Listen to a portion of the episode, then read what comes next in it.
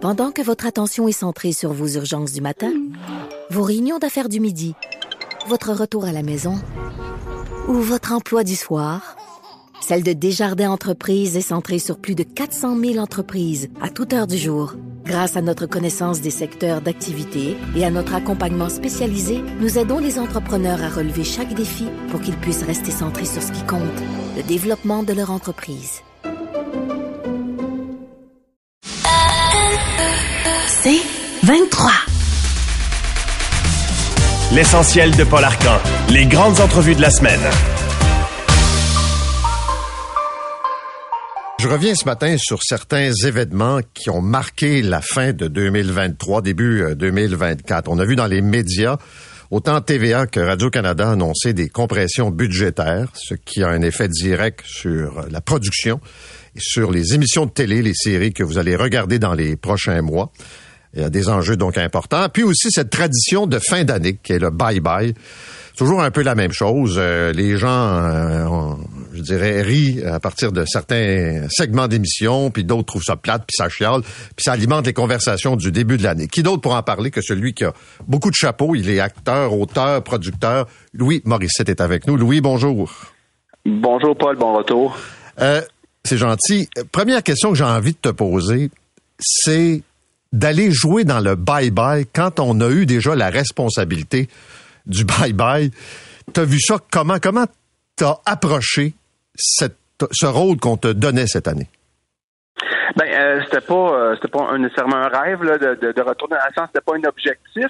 C'est juste que là, quand ils m'ont approché, ils m'ont envoyé le texte, en fait. Euh, l'équipe de, de, production m'a envoyé le texte et j'ai trouvé que c'était un bon texte de bye-bye que je n'avais pas écrit. Là. Pour moi qui ai écrit le texte, que le mérite leur revient.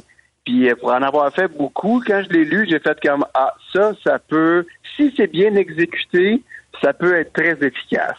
Alors je me suis mis à travailler et j'ai dit ah, je vais le faire.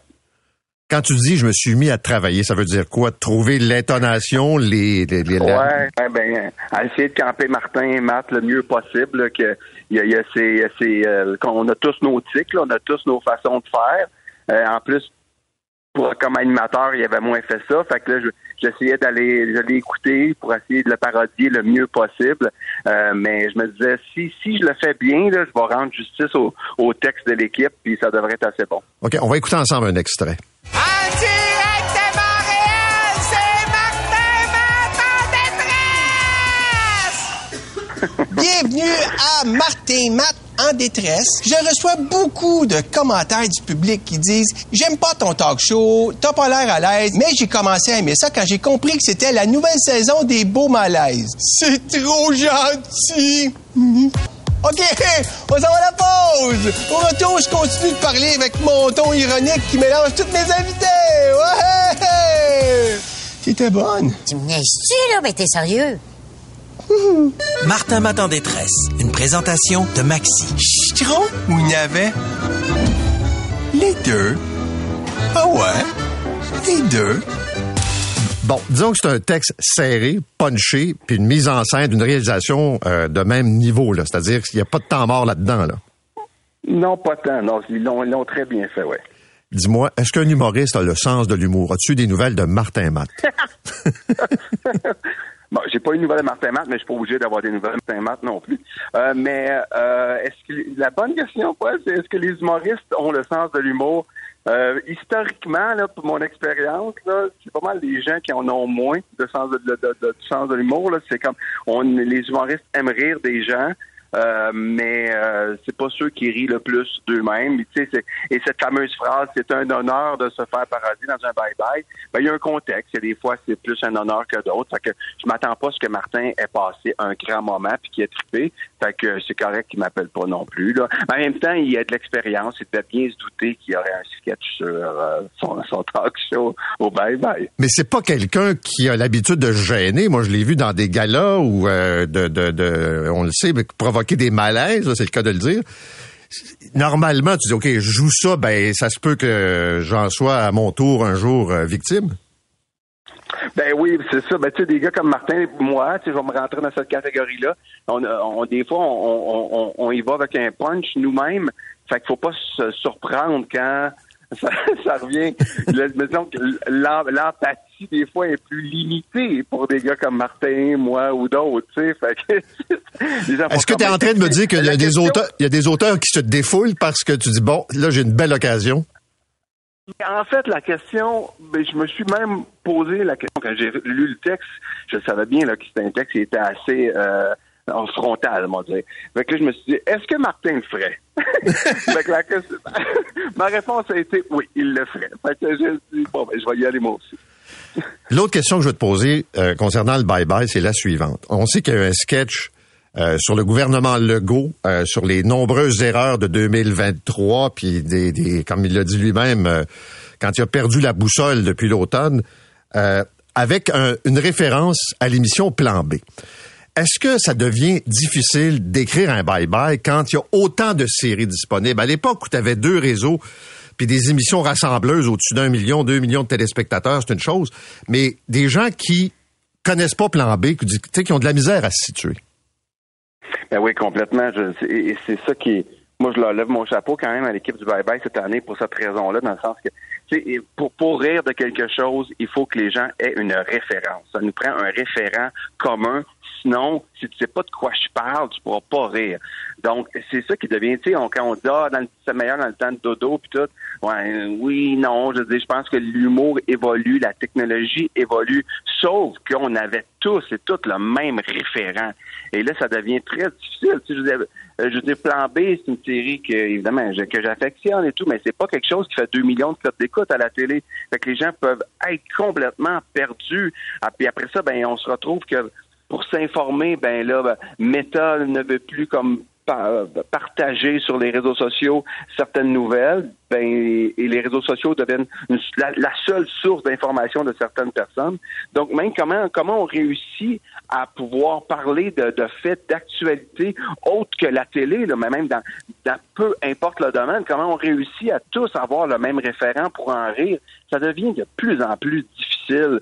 Fait qu'à un moment donné, les gens font comme moi, j'ai pas ri. Ouais, mais est-ce que tu as même compris de quoi on parlait? Mhm. pas tant. Ah ouais, c'est peut-être pour ça, en fait.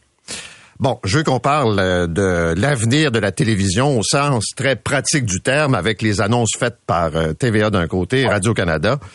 Euh, tu es un producteur. Comment comment tu vois les, les prochains mois, les prochaines années? Ah ben, euh, je, je, suis en, je suis en termes de semaines et de mois, Paul. Parce que moi, je me suis même, je me fais même surprendre à. Je, trouve qu'en fait, la, la, la, la, la la pente descendante est plus accélérée que je l'avais euh, anticipé. Ça va vite, on pourrait se retrouver dans un cul-de-sac assez vite. Fait que je suis même pas en termes d'années. Qu'est-ce que tu veux dire? Euh, je, veux dire que ça s'accélère vraiment. Euh, le, je pense que la culture québécoise est en danger plus rapidement qu'on peut même le penser. puis je sais que là, je, moi, je, avant les fêtes, il y a une photo qui est sortie euh, sur les réseaux sociaux. Certains producteurs, on a rencontré le premier ministre pour aller y expliquer nos craintes. Et là, je me fais, mettons, répondre par certaines personnes, ouais, c'est ça, têteux de subvention, tout ça. Moi, je, ce que je dis aux gens, c'est un peu la même chose que je disais à, dans les médias avec Marie-Louise Arsenault, c'est oubliez là, la, chaque industrie est subventionnée au Québec. Quand, quand ils ouvrent des, usines de batteries, puis de camions, puis d'auto, puis de n'importe quoi, c'est subventionné, c'est aidé par l'État. La culture l'est de la même façon. Mais la culture, en plus, définit qui nous sommes comme Québécois, qui nous voulons être comme Québécois. Est-ce que nous voulons avoir une culture francophone, parler français, avoir un système francophone ici où on veut devenir comme le reste du Canada, juste une, succursale américaine? Et là, on est à cette étape-là. Là. Est-ce qu'on veut encore est-ce qu'on veut encore, en tant que société et en tant que Québécois, soutenir et supporter cette culture-là. Ça va, ça va arriver de différentes façons, mais il faut aider un peu. Évidemment, l'entreprise privée, je peux pas, que je parle de Québécois ou je parle de Belle, quoi que ce soit, je peux pas les, les blâmer. Si les revenus ne sont plus là, eux, ils coupent. Donc, si on veut garder ce, système-là, il va falloir que peut-être que l'État prenne une décision corporative de dire ben on va soutenir encore plus la culture au Québec. Il faut vraiment être là. Parce qu'il y a des affaires qui sont inquiétantes présentement. là je vais, faire un petit détour pour quelque chose qui est un petit peu euh, technique, mais le crédit d'impôt était quelque chose qui, allait aux producteurs privés pour les aider à, avoir une industrie de la production privée, faire des plans B, justement. Maintenant, il y a des il y a des diffuseurs qui achètent des compagnies de production maintenant et qui vont chercher ce crédit par la bande. Acheter une compagnie, deux compagnies, trois compagnies. Qu'est-ce qui va arriver à terme? Ils vont acheter quatre, cinq compagnies, ils vont toutes les regrouper, ils vont faire un studio, comme les studios américains, et ça va être la fin de notre industrie. Il y a des gros, gros défis qui s'en viennent pour nous. Des auditeurs euh, partagent parfois des réflexions. Et je partage ça maintenant avec toi. Euh, un auditeur qui me disait, ouais, mais il y a beaucoup, beaucoup de séries. Est-ce qu'il y en a pas trop? Est-ce qu'on n'aurait pas intérêt à prendre les budgets puis faire des produits avec des, des, budgets supérieurs, des productions plus spectaculaires que d'enchaîner, je reprends son expression, un paquet de séries où ça se passe dans un loft ou euh, une usine désaffectée? Ben, c'est une super question. Ben, moi, ma, réponse à moi, c'est oui. Il euh, faudrait en faire moins, le faire mieux, puis se donner une vraie chance sur le marché international. Donc, c'est pas une réponse qui est populaire parce que ça veut dire qu'il y a moins euh, peut-être moins d'acteurs et actrices qui travaillent. On pense qu'on voit toujours le même monde, ça va être encore pire si on fait ça. Là. Mais je, je pense qu'on n'aura pas le choix à un certain point. De l'autre côté, ça rejoint mon autre point que je disais tantôt, c'est-à-dire si des compagnies, si des Québécois puis des TVA achètent des compagnies de prod, à terme, leur intérêt n'est pas de faire des productions de qualité, c'est de faire des productions qui sont le plus rentables pour vendre de la publicité. Fait que là, on valorise pas la création, on valorise pas quelque chose qui est bon, on valorise quelque chose qui marche, on valorise la saucisse. Fait que ça, ça, c'est.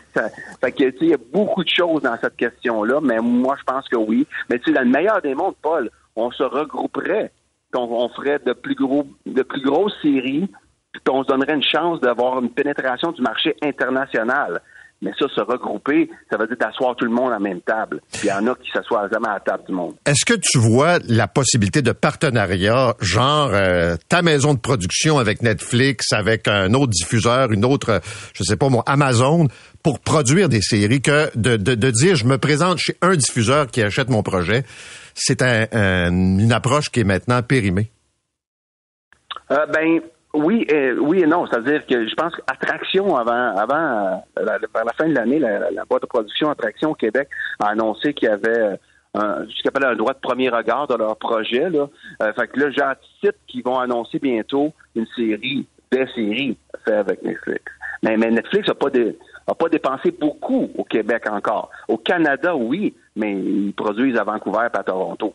Mais à Québec, au Québec, très peu de choses. Fait que ce serait souhaitable de le faire.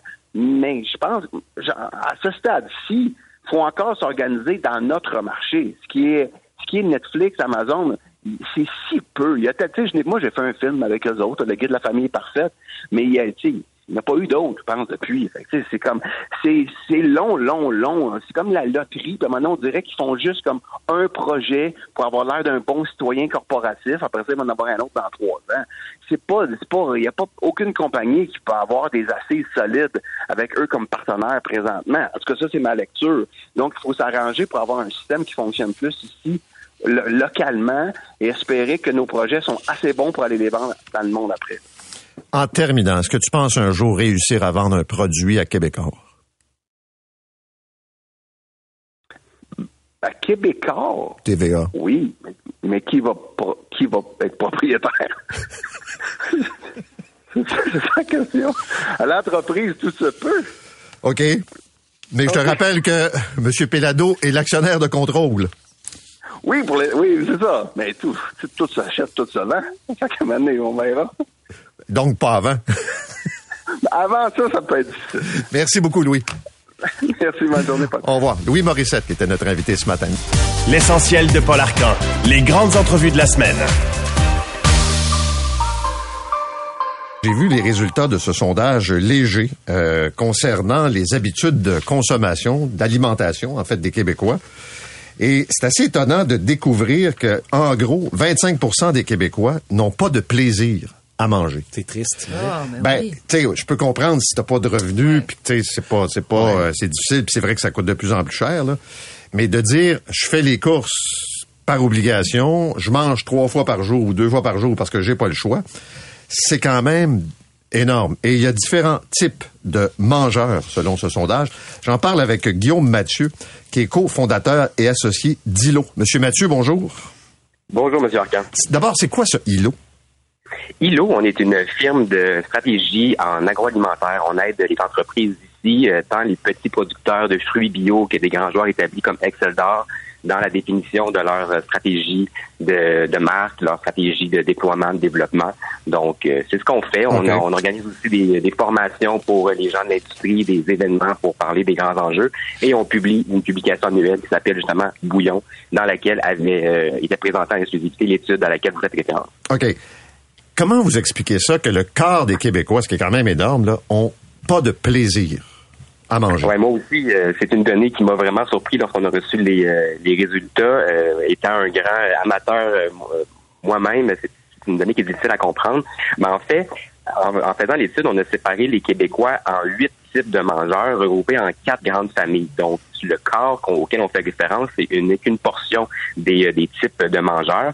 Euh, à l'opposé de ces gens-là, on a aussi les des passionnés. là. Donc, pour euh, quasiment le même nombre de le même pourcentage, on a des gens pour qui la nourriture est véritablement une source de passion, de plaisir. On pourrait dire qu'ils vivent pour manger plutôt que manger pour vivre. Des foodies. Ouais, des, des vrais de vrais. Mais c'est parce que quand on regarde les livres les plus vendus au Québec, souvent ce sont des livres de recettes. Euh, Il y a des chaînes spécialisées, il y a des émissions de cuisine. Il y a une offre alimentaire dans les médias qui est quand même présente. Là. Ouais, qui est, qui est très présente. euh, Puis pour les, les- mais les gens ont une relation vraiment très différente avec la nourriture. Les, les passionnés, parmi ces gens-là, il y a des gens qui vont collectionner des recettes comme d'autres collectionnent des timbres ou des vinyles. Mais il y a des gens aussi qui sont purement spontanés. Donc, euh, qui, eux, vont peut-être écouter ces émissions de cuisine-là, mais ils savent très bien qu'ils ne feront jamais cette recette-là parce qu'ils n'ont aucune capacité à planifier leur repas leur offre alimentaire. Eux autres, ils vont vraiment dans euh, les, les décisions sur, sur le moment, des coups de tête, selon ce qui est disponible à un moment X.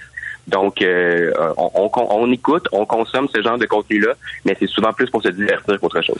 Est-ce que, j'ai pas vu le, le- le- détail du sondage, mais est-ce qu'il y a un pourcentage de gens euh, élevés qui rentrent à l'épicerie avec pas d'idée en tête et qui sont un peu là à acheter euh, ce qui leur tombe euh, devant eux, là, puis qui achètent avec impulsion?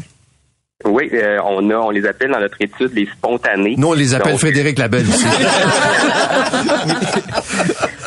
ils représentent, euh, ils représentent environ 30% des consommateurs euh, québécois. Donc, euh, eux, vraiment, là, pour, pour 70% d'entre eux, ils vont à l'épicerie plusieurs, plusieurs, plusieurs fois par semaine. C'est le, le fameux groupe des gens qui, euh, à 16 heures euh, un mardi, ne savent pas ce qu'ils vont manger pour souper. Donc, euh, ils sont séparés en deux sous-groupes, en deux types de mangeurs. Il y a les gens qu'on appelle les sans chichis. Là. Eux, là, peu importe ce qu'on leur présente, ils vont le manger. Euh, ils n'ont pas vraiment de... De, ils cherchent pas de, valeur ou de, nutritionnel ou ils cherchent peu importe les autres, ils veulent juste manger. Puis on a des spontanés qu'on appelle plus curieux. Donc des gens qui sont vraiment à la recherche là, de, découvertes, qui veulent vraiment expérimenter et tout ça. Donc eux vont rentrer à l'épicerie sans liste claire, mais ils veulent vraiment être en mode de, découvrir. OK, je me souviens d'une tendance très forte, euh, puis qui a fonctionné aussi avec la, euh, la pandémie. Tous les good food de ce monde, les plats préparés qu'on commande, puis qu'on a juste à cuisiner, puis même pas des fois à couper à carotte, est-ce que ça fonctionne encore ou si c'est moins populaire? Ben, quand on regarde les chiffres, les performances financières de ces entreprises-là, euh, M. McSween pourrait vous en parler. On voit qu'il y a un grand ralentissement là, qui s'opère. Euh, je viens de- d'en parler. là, il y a un groupe de spontanés. Euh, il y a des gens qui sont purement des, des pratico-pratiques, là, qui n'ont pas de, de plaisir à nécessairement manger, qui eux vont fréquenter des grandes surfaces. Donc, quand on considère qu'une grande proportion de la population n'est pas en mesure de planifier ses repas, sachant que ces boîtes-là doivent être commandées euh, quelques heures, voire quelques jours d'avance pour euh, les recevoir à la maison à temps, ben c'est certain que euh, on peut euh, on peut se questionner sur la, la- le futur de ce genre d'entreprise-là. Merci beaucoup, M. Mathieu. Bonne journée. Ça me fait plaisir. Merci, au revoir. journée. Alors, euh, Guillaume Mathieu, qui est cofondateur et associé euh, d'ILO.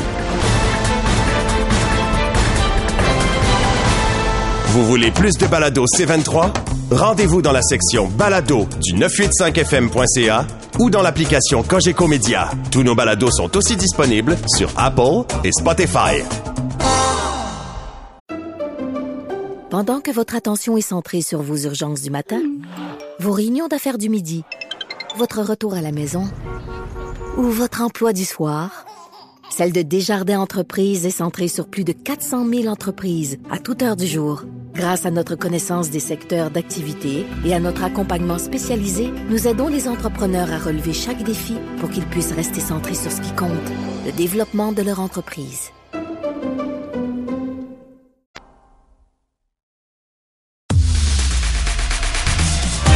L'essentiel de Paul Arcan, les grandes entrevues de la semaine. C'est dans un autre contexte ce matin que nous recevons avec enthousiasme, plaisir et dévotion notre ami Fabien Cloutier pour parler de sa liste longue de projets en préparation, d'autres que vous pouvez voir également. Fabien, bonjour. Bonjour, Paul. Fabien, avant de parler de Léo, ouais. j'ai écouté deux épisodes de LOL. Oui. Sur Amazon. La deuxième saison avec Patrick Huard était camarade de l'industrie de l'humour et du spectacle.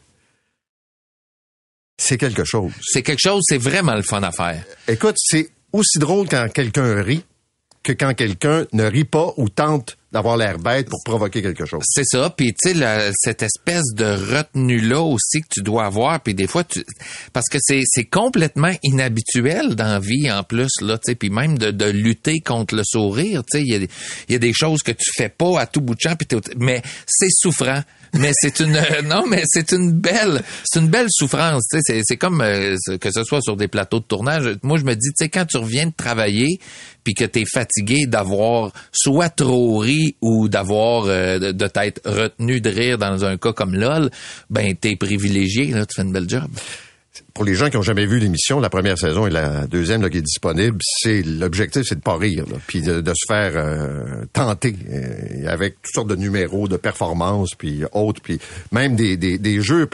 Ça me faisait penser un peu à l'impro, du corps à corps ou euh, la proximité. Ouais, c'est ça. Puis on se prépare des choses de chacun, chacun de notre côté, mais en même temps, on sait pas, on sait pas du tout qui va être là. Puis ça, c'est c'est vrai. Là, ils réussissent à bien garder le, le, le, là-dessus. Tu sais, moi, la, les où on entre dans le, manoir, dans, le manoir puis on découvre tout le monde, c'est la première fois pour vrai.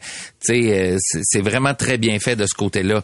Mais tu te prépares des choses, mais tout à coup, sur le, la journée même, il se passe des petites affaires, puis que là, tu fais, OK, on dirait que cette personne-là, je peux l'avoir avec ça. C'est volontaire de jouer le rôle de, de l'étudiant de théâtre qui se retrouve parmi les saltimbanques? Euh, ben, ils m'ont présenté comme ça. Ben, je pense que euh, oui, je trouve, mais oui, aussi, tu sais, j'ai décidé de jouer avec cette affaire-là. En plus, tu sais, notamment dans, dans des numéros, tout ça.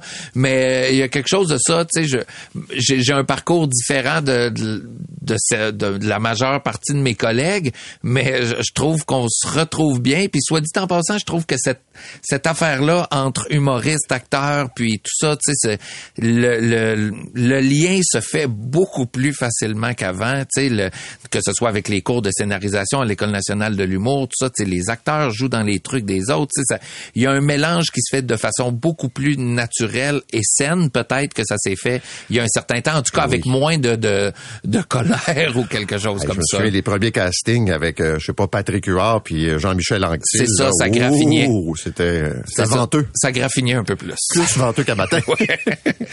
euh, je veux pas dévoiler des éléments trop trop, mais j'ai une question quand même. Là. Il y a une pieuvre qui arrive sur le plateau tu t'en empares. Qu'est-ce qu'elle est devenue? euh, ils ont fini, on a fini par s'en départir parce que. Je pensais que t'allais la cuisiner. On avait peur des odeurs. J'ai failli la cuisiner. Ben, faut s'entendre aussi qu'il y a de nombreuses coupures. Hein? on est, tu sais, on part à 10 personnes, 6 heures de temps. Donc, il y a des bouts, tu sais, la, pieuvre, là, le, dépeçage de la pieuvre, on a été quand même, je me souviens, tu sais, une dizaine de minutes là-dessus. Mais peut-être qu'à l'écran, ça donnait quelque chose de pas super beau non plus. Ben, c'est parce que tu t'attaches finalement à la pieuvre, puis là, ouf! Ah, tout à coup, elle a disparu. Ah, ben, c'est ça, hein, 10 personnes, 6 heures de temps pour en faire, euh, tu sais, 6 demi-heures de télé. Il y, a, de la coupure en masse. Ça écrème. Léo, ça commence ce soir officiellement. C'est la dernière saison. Comment t'as approché cette dernière saison? Parce que c'est sûr, t'as créé ces personnages au début, cet univers, mm-hmm. cette proximité, puis les gens se sont attachés c'est souvent la dernière saison puis le dernier épisode, tu dis c'est peut-être l'affaire la plus difficile pour un auteur puis un créateur à faire. Ben tu nous, autres, on s'est rendu compte avec les années, tu sais, le, personnage a évolué, il a changé, tu sais, autant au, début on sentait qu'il avait besoin d'aide, se cherchait, euh, travail, euh, amour, tu sais, toutes ces affaires là. Il y a vraiment quelque chose au fil des quatre premières saisons où est-ce qu'il s'est placé, ce qui fait qu'il est devenu un peu le, le, pilier de la gang autour de lui. Fait qu'on a abordé cette saison là avec dans dans cette idée-là où est-ce que là, les gens autour vont le vont le voir, tu sais, ont, ont, besoin de conseils, ont besoin de, de, de s'appuyer sur quelqu'un. Ça nous permettait aussi d'entrer davantage dans le quotidien de certains personnages, euh, je vais dire secondaires, là, mais des dernières années, tu sais, qu'on a vus au fil des, des ans, mais qu'on a jamais, on les a jamais vus chez, eux. Des fois, on les a pas vus en couple, tout ça. Fait qu'on rentre un petit peu plus dans, dans l'univers de ces personnages-là. Léo, Cindy, tout le monde, tout le monde est toujours là, mais des fois, le moteur de l'épisode appartient à, j'aurais envie de dire, à un autre personnage. Puis ça, ben, ça permet de, juste voir Léo aussi, qui au fil du temps est un peu, hey, je me retrouver un vendredi soir puis pas aider personne. Ça pourrait être le fun une fois de temps en temps, mais euh, c'est un grand cœur puis il aide son monde. Comment c'est vu dans les régions, tu penses? Parce que J'allais dire, d'abord, il y a, y a, eu des séries là euh, qui nous ont fait voyager au Québec. Puis c'est drôle, j'ai l'impression qu'il y en a plus. Il y a une série policière qui se passe aux îles de la Madeleine. Ouais. Euh, c'est comme si on sortait des grands centres, là, puis de Montréal en, particulier. Mais souvent, il y a des gens qui disaient ouais, mais là c'est toujours la réalité de Montréal qu'on voit. Puis euh, là, tu nous amènes ailleurs dans, dans une série comme celle. Comment c'est vu? Je crois que c'est très bien vu. En tout cas, moi, les commentaires que je reçois, puis quand je, tu parce que je me promène aussi, là, tu la, la, tournée fait qu'on fait qu'on rencontre le monde. C'est très bien vu. Je pense que le monde se sont reconnus dans dans, dans le quotidien de ce personnage-là, puis même dans les personnages qui, tu sais, qui sont plus, euh, j'aurais envie de dire éclatants ou qu'on pousse un petit peu plus loin. Les gens nous disent, je les connais. Il y en a un ici, tu sais, il y en a des comme ça. On les entend ces choses-là. Je pense qu'ils se sont reconnus aussi dans dans les qualités et dans les défauts de, de, de tous ces personnages-là, dans leur langage, dans leur couleur, dans leur honnêteté sais, il y a pas beaucoup de non-dits dans les hauts. Hein. Tu sais, ça, ça dit ce que ça pense. Oui. Pas toujours avec élégance. Pas toujours avec élégance. Et ça, je pense que ça fait du bien. Tu sais, des gens qui, qui, qui, se permettent de se fâcher, puis qui se permettent de, de y aller un peu, puis d'avoir des éclats, puis de se dire les choses, mais qui après ça font, garde une petite poignée de main, un coup sur l'épaule. Je me souviens d'un épisode quand Léo débarque en ville. Oui. ben tu sais ça ça a toujours été tu sais puis on, on le ramène en ville aussi tu sais dans la dans la saison 5, il est beaucoup plus en paix cette fois-là avec la ville mais ça demeure c'est un choc. C'est un choc. Puis tu sais ça va être un choc aussi tu sais euh, les personnages autour là tu sais ils, veulent pas que Léo se rende en ville, ça fait bien peur à couture euh, tu sais pour lui Montréal c'est c'est oh. c'est une, une, ville de malades. puis euh, si tu te promènes en bicyclette, si t'es pas en bicyclette pédale, tu te fais cracher dessus. fait que tu sais, c'est ça part avec c'est un c'est un épisode en tout cas ce soir où la, la les il y a bien du préjugé qui sort autant pour la ville de Montréal que pour certaines régions. Tu sais ça, ça, décolle, mais je pense que les gens ont accepté cet humour, cet humour là puis qui leur a fait du bien puis moi je tu sais, il y, a beaucoup d'enlèvements. non, mais encore dernièrement, tu sais, tu, tu zappes un peu, puis là, tu fais, oh, il y a, quelqu'un dans une cave à enlever. Oh, il y a un autre enlèvement là. Puis là, tu fais, mais il y a, y a donc bien des enlèvements à télé. À un moment donné, euh, peut-être que c'est le fun aussi de voir du monde qui ont une vie proche de la nôtre, puis qui, tu sais, qui ont des aspirations près des nôtres. Je me souviens que souvent, ça passe par ce que la TV envoie. Et quand tu écoutes, exemple, LCN 24 heures sur 24, là, puis tu es en permanence là-dessus, d'abord, tu penses qu'on est en état de, de crime organisé, puis que sais, on sort en ville pour on va recevoir une balle. C'est ça, puis c'est impraticable. C'est impraticable. Et euh, la perception sur qui sont les gens de Montréal. Je me souviens du fameux défilé gay au début. Puis j'avais un collègue de travail dont les parents vivaient en région qui disait, coudon, sont tous de même? Puis ils s'habillent pas, puis il fait salaire sur des chars allégoriques, c'est quoi ça? Puis là, t'avais beau leur dire, ben non, c'est ah une fête, c'est pas comme ça tout le temps.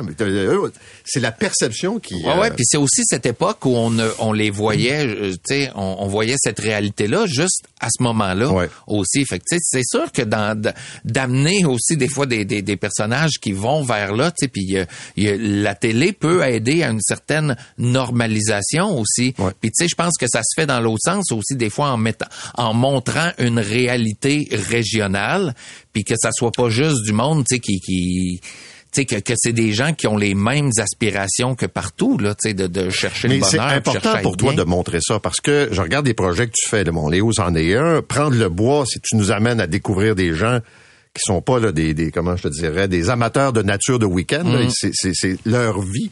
C'est important pour toi de faire découvrir ces aspects-là. Ben euh, oui, puis tu sais, c'est pour ça que des fois, tu sais, en touchant au, au documentaire, ça, c'est une autre façon d'y arriver. Tu sais, le, le ça, ça me touche plus. tu sais, ça, ça m'intéresse plus. Tu sais, la, la, je trouve que tu sais, c'est, bien bête là, mais tu sais, se, se, lever le matin, avoir une job qu'on n'aime pas toujours, revenir chez nous, avoir son monde, tu sais, euh, avoir des enfants, tu sais, qui, qui, qui qu'on, qu'on réussit à amener où, où ils doivent aller, tout ça. Je trouve que c'est une grande réussite cette affaire-là. Je trouve que le, le quotidien peut être euh, peut être magnifié. Puis je trouve que, tu sais, quand on regarde des images d'en haut puis qu'on voit un paquet de bungalows, là, moi, des fois, je fais, il y a tellement d'histoires. Dans, dans une seule de ces maisons-là, il y a une histoire digne d'être racontée. Il y a un succès immense, il y a un deuil immense, il y a quelque chose de grand là-dedans. Alors que des fois, on a tendance à voir l'effet global, puis on fait, non, non, faut s'éloigner de là. Ça, c'est, ça, c'est la petite vie ordinaire, là. Il y a, il y a pas d'intérêt, là. Moi, ça m'intéresse plus cette affaire-là, tu sais la, la campagne, la banlieue, euh, puis mais c'est ça que je connais aussi. Fait que tu sais je, je, je vais où est-ce que je connais. Je, je vous écrirai pas moi une série euh, dans le milieu de la pub puis des avocats puis de tu sais ça il y en a des très bonnes puis il y a des gens qui le font très bien puis ça doit exister mais c'est pas moi qui va l'écrire. Ça ça m'intéresse moins. Est-ce que tu penses que tu travailles trop? non, non, non. Tu sais, c'est sûr que c'est parce que presque tout ce que je fais, on le voit en même temps? Une oui, puis a une visibilité. Puis moi, je, je, regarde du monde autour de moi là, tu sais, qui ont justement, je vais dire des jobs normaux. Puis je regarde le nombre de semaines de vacances qu'ils ont dans l'année. Puis je fais, j'en ai plus c'est simple. J'en, j'en ai plus. Sauf que euh, oui, j'ai l'air d'avoir, tu sais, parce que euh, tu t'en vas en show, ben tu l'annonces, tu fais, tu as un nouveau show de TV qui part, tu le fais. Là, Léo arrive en même temps que, que tu sais, de trop quelques jours après LOL. Mais Léo, c'est, l'automne euh, pas, pas le dernier qu'on a fait ça il y a, il y a, plus d'un an. Là, c'était au début de l'été. Fait qu'il y a un paquet de choses comme ça qui des fois arrivent. Puis là, le monde font tabarouette et partout. Oui, mais je viens quand même d'avoir un bon congé des fêtes, là, complètement arrêté. J'ai vu ça. Oui, oui. On a partagé quelques photos. On a partagé quelques photos. Ça s'est passé euh, un en petit forêt. Peu dans le bois. En forêt, oui, oui, complètement. Puis un moment de récupération entre les batchs d'invités. Oui, oui, c'est, ça en prend. C'est sûr que, ben moi, je, chez nous, mais il y a le du temps monde. des fêtes, ça ressemble à quoi? Ah, ça prend du monde et tu sais, mais j'ai besoin d'aller en campagne, mais il y a du monde chez nous, ça vire. Il y a de la visite, tu puis des fois, on, le sait, tu on est content qu'elle arrive, puis on est content quand elle part, mais on se fait, il y a des gens qu'on dit, hey, si on veut avoir le temps de les voir, là, fait qu'on, bon, je dirais pas on fait un horaire là, mais c'est pas mal, euh, c'est pas mal c'était, puis il passe beaucoup de monde, puis beaucoup, tu sais, moi j'aime ce côté-là festif, j'aime ça aussi que mes enfants découvrent cette, pas découvrent parce qu'ils ont toujours vécu dedans, mais qui soient entourés de monde. Il y, a, il y a beaucoup de monde qui sont presque seuls dans la vie. Là, là quand tu as la chance d'avoir... Moi, j'ai des grosses familles. Tu sais, de, de, mon, mon père était 15. Fait que, tu sais, je voudrais voir tous mes cousins et cousines dans l'année. Ça se peut pas, j'en ai 70 en tout.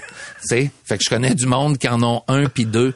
Fait que moi, j'en ai plein, je peux choisir ceux que je vois, tu sais, j'ai pas le temps, tu. Tous ceux que j'aime, j'ai pas le temps de les voir parce que j'en ai plein. Puis je pars en tournée, puis j'ai des oncles, des tantes presque partout. J'en ai, j'en ai 40, mon oncle, ma tante. Qu'est-ce que tu veux que je te dise? C'est, c'est ça, pour moi, les congés. C'est ça, la, la famille élargie, là. Puis rajoute les amis là-dessus. Fait qu'il y a, il y a du monde. Puis on fait des gros plats à la table, puis servez-vous. Tu sais, à partir du moment où je sers trop le monde, ils reviennent un peu moins. OK. Après ça, allez-vous-en. allez-vous-en.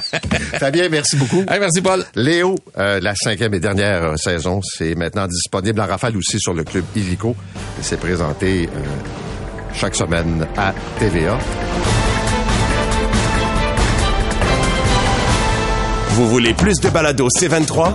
Rendez-vous dans la section balado du 985fm.ca ou dans l'application Cogeco Média. Tous nos balados sont aussi disponibles sur Apple et Spotify. Pendant que votre attention est centrée sur vos urgences du matin, vos réunions d'affaires du midi, votre retour à la maison ou votre emploi du soir, Celle de Desjardins Entreprises est centrée sur plus de 400 000 entreprises à toute heure du jour. Grâce à notre connaissance des secteurs d'activité et à notre accompagnement spécialisé, nous aidons les entrepreneurs à relever chaque défi pour qu'ils puissent rester centrés sur ce qui compte, le développement de leur entreprise.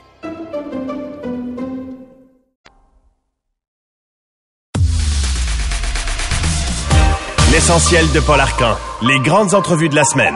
Bon, il y a plein de nouvelles sportives ce matin, mais l'élément le plus euh, important, je pense, c'est l'annonce hier de la fin de cette euh, liaison d'affaires entre euh, Tiger Woods et Nike. Donc, c'est terminé l'entente commerciale entre les deux. Écoute, c'est une entente qui durait depuis tout près de 30 ans entre les deux, 27 ans exactement. Euh, dès que Tiger a fait le saut chez les professionnels, on s'est associé, Nike s'est associé à Tiger et euh, il y avait eu ce slogan, le, parce que Tiger, évidemment, avait une carrière phénoménale dans les rangs amateurs, alors il était attendu chez les professionnels. Et il y a eu euh, ce commentaire Hello World qui avait été le premier slogan utilisé par Nike pour souligner l'arrivée de Tiger euh, sur le circuit de la PGA. Ça a été une association qui a rapporté, semble-t-il, euh, à Tiger 500 millions de dollars et qui pour Nike a été une affaire incroyable. On parle d'un chiffre d'affaires de 10 milliards de dollars avec une pointe à 791 millions en 2013. Et pour nous parler de cette association et peut-être de ce qui s'en vient également, parce que Tiger, il dit, il va y avoir un nouveau chapitre. Là. On va aller retrouver euh, Luc Dupont de l'Université d'Ottawa. Monsieur Dupont, bonjour. Bonjour à vous deux. Bon, euh, d'abord, euh, qu'est-ce que, sur un sens plus large, qu'est-ce qui amène un athlète comme Tiger à briser les liens d'affaires avec une entreprise quand ça a été si profitable au fil des ans? Un, parce que Nike graduellement s'est retiré du marché du golf. Je prétends pas qu'ils ne sont plus là, les vêtements, les souliers, mais les équipements. Alors en 2016, ils avaient décidé de momentanément passer euh, à autre chose. Euh, deux, ben, on a eu l'indice de son fils, tout juste avant la période des fêtes, qui a signé avec Grayson, pas Nike, mais Grayson, qui est une nouvelle firme dans le domaine du vêtement euh, de golf. En 2021, euh, Tiger Woods nous avait annoncé que dorénavant, il ne jouerait plus avec des souliers Nike, mais avec des Foot Joy. Et là, ce qu'il avait invoqué, c'est qu'il avait besoin d'un certain type de souliers très particulier. Remarquez que si il l'avait demandé à Nike, je suis certain qu'ils auraient pu concevoir ce type de, souliers-là. Donc, on avait quelques petits indices euh, comme ça, mais le, le grand moment, c'est quand Nike dit, savez-vous quoi, le soccer est tellement payant que peut-être qu'on va ralentir la cadence du côté du golf. Euh, il y a eu évidemment l'association Michael Jordan, les fameux Air Jordan également. Est-ce que c'était quelque chose de comparable, Tiger et Nike? Je pense que oui, ça serait le plus proche. Évidemment, il n'y a pas le, le, le le, ceci ou le cela euh, Tiger Woods, mais euh, l'effet Tiger Woods, lui, il a été à peu près instantané parce que avant de signer avec Nike, alors Nike avait des ventes annuelles en 1995 de 30 millions de dollars du côté du golf. Alors, on, va s'entendre pour dire que c'est 30 millions de dollars, ça peut sembler important, mais, mais en réalité, c'est presque rien.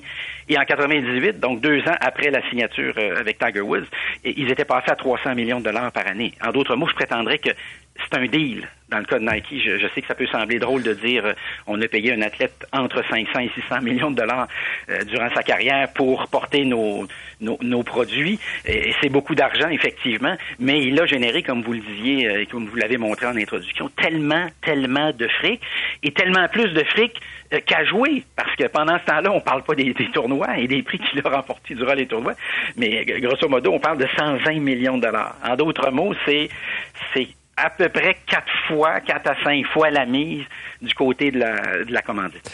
Quand il a eu ses enjeux personnels, sa réputation a été écorchée, son divorce, les liaisons qui sont apparues, etc., ça a été quoi l'attitude de Nike avec lui?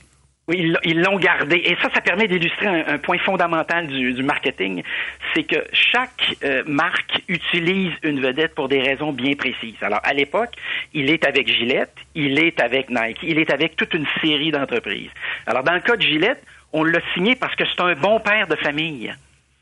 Mais là, on dit 2009, donc ennui matrimoniaux. Pour ceux qui l'auraient oublié, la première fois que tout ça a sorti, on parlait d'une femme, puis on est passé à deux, puis cinq, puis 10. La dernière fois que j'ai arrêté de vérifier, on était rendu à quelque chose comme 50. Donc, soudainement, il n'avait plus cette belle image-là. Alors Gillette a dit, nous, on largue. Dans le cas de Nike, on a dit, nous, on on l'a pas signé pour ça. On l'a signé parce qu'il gagne. Comme il gagne, il nous garantit de la visibilité sur le terrain. Et comme il gagne sur le plan de l'image, ben, il incarne le dépassement de soi, la performance, l'entraînement, euh, etc. Donc, toutes sortes de valeurs qu'on cherche à associer. J'allais vous dire à la blague, 50 maîtresses, le dépassement de soi est assez clair. oui.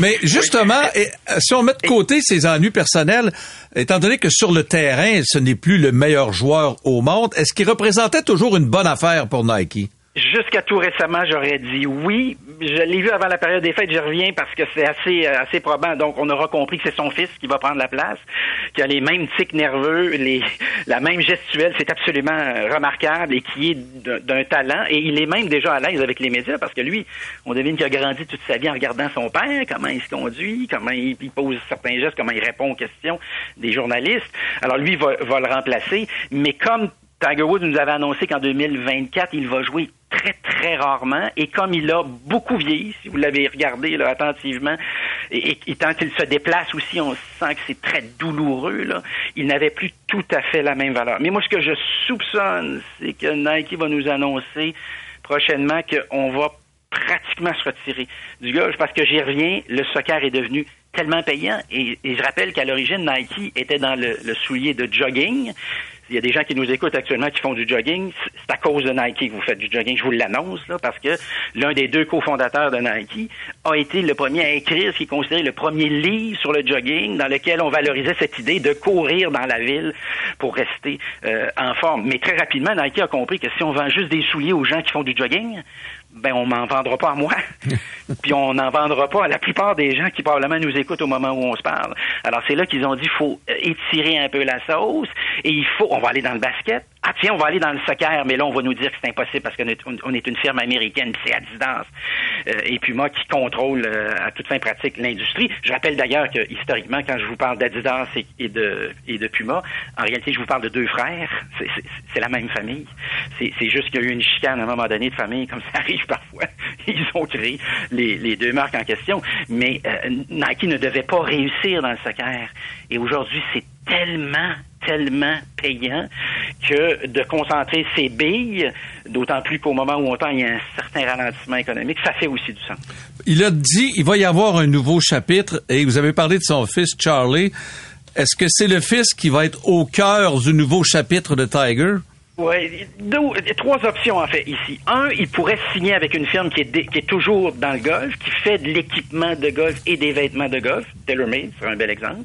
Mais le problème, c'est que quand je vous dis Tiger Woods, dans votre cerveau, vous venez de me dire, genre je vous dis Tiger Woods, golf, vous venez de me dire, vous avez fini la France, elle est déjà finie. C'est, Nike. Donc, il y a un réflexe conditionné qui est attaché à ça.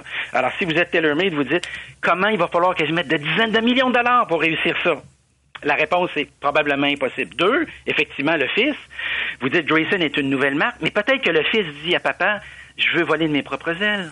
Euh, c'est pas le même public cible, c'est pas le même âge de fan. Et puis moi, je veux repartir à zéro. Puis je veux pas être non plus le fils à papa. Le fils de. Grayson pourrait dire, on va donner des actions à, Tiger Woods, un peu d'ailleurs comme on a fait avec euh, Roger Federer, avec On Running, qui au début était pas sûr, puis On Running a dit si on donnait des actions de la compagnie au-delà du salaire annuel, est-ce que ça pourrait t'intéresser? Et Roger Federer a dit savez-vous, j'étais avec Nike jusqu'à tout récemment, mais un gars peut changer d'idée. Alors il, il, a, il a changé d'idée. Et la troisième option, donc la première c'est TaylorMade, une entreprise qui est déjà là, deux c'est Grayson avec le fils, ou trois c'est lancer sa propre marque comme d'autres joueurs de golf l'ont fait précédemment. Mais ça, on parle d'une job à temps plein pour les cinq prochaines années. Mais on parlait aussi, euh, euh, j'avais entendu que dans cette troisième option-là, qui pourrait s'associer à Rory McIlroy, par exemple. oui. Oui, ça, ça, pourrait être ça pourrait être une idée euh, sur sur le plan des habiletés d'affaires. Euh, dans le cas de Tiger Woods, c'est c'est moins clair, c'est-à-dire que oui, il était bon pour faire des, des, bonnes affaires, mais je pense à LeBron James, c'est un autre bel exemple. Lui, déjà, il a investi dans des équipes de sport professionnelles, le Fenway Park, certaines équipes de hockey. D'ailleurs, certaines équipes de soccer, éventuellement probablement l'équipe de la NBA à, Las Vegas. Mais dans le cas de Tiger on ne le sait pas. C'est, c'est, il était excellent sur le terrain, mais brasser des affaires, c'est déjà autre chose. Alors oui, il pourrait s'associer à quelqu'un en disant, c'est tu quoi, on va le faire à deux. Et là, vous venez de me décrire au fond une marque qui serait d'une puissance inouïe parce que on a celui qui est toujours là, on a on a Tiger Woods. Puis euh, évidemment, excluons pas non plus toute la mouvance de la Live et de la PGA qui est pas encore réglée et qui va euh, qui va devenir importante parce que la date butoir c'était le 31 décembre. Il n'y a rien qui a été annoncé officiellement maintenant. Et la rumeur c'est que la prochaine le prochain sport qui intéresserait euh, le, le, le fonds souverain d'Arabie Saoudite, ce serait le tennis. Et quand on commence à y réfléchir, ça fait énormément de sens. Le golf et le tennis, on est dans des industries connexes sur le plan de la construction euh, du modèle d'affaires. Merci beaucoup, M. Dupont. C'est un plaisir. Merci, bonne journée. Et voilà. On est dans l'argent, hein? Écoute, euh, hier, c'était ton joueur de baseball à combien déjà? 700 millions. 700 millions. 700 millions. Mais c'est 2 millions de salaire. N'oubliez pas que. Oui, oui, je sais. c'est À sa retraite, il va toucher 68 millions par année pendant 10 ans. Son REER est assez pesant. Merci, monsieur. Vous écoutez Balado du dimanche, une présentation de C23. Vous voulez plus de balado? Abonnez-vous à l'essentiel de Paul Arcan sur Apple Balado, Spotify ou Google. Un nouvel épisode tous les jours en semaine vers midi. Après la pause, ça tient la route avec Benoît Charrette.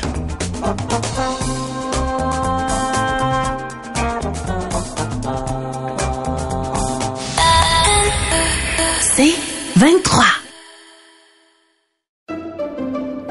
Pendant que votre attention est centrée sur cette voix qui vous parle ici, ou encore là, tout près ici, très loin là-bas, ou même très, très loin, Celle de Desjardins Entreprises est centrée sur plus de 400 000 entreprises partout autour de vous. Depuis plus de 120 ans, nos équipes dédiées accompagnent les entrepreneurs d'ici à chaque étape pour qu'ils puissent rester centrés sur ce qui compte, la croissance de leur entreprise.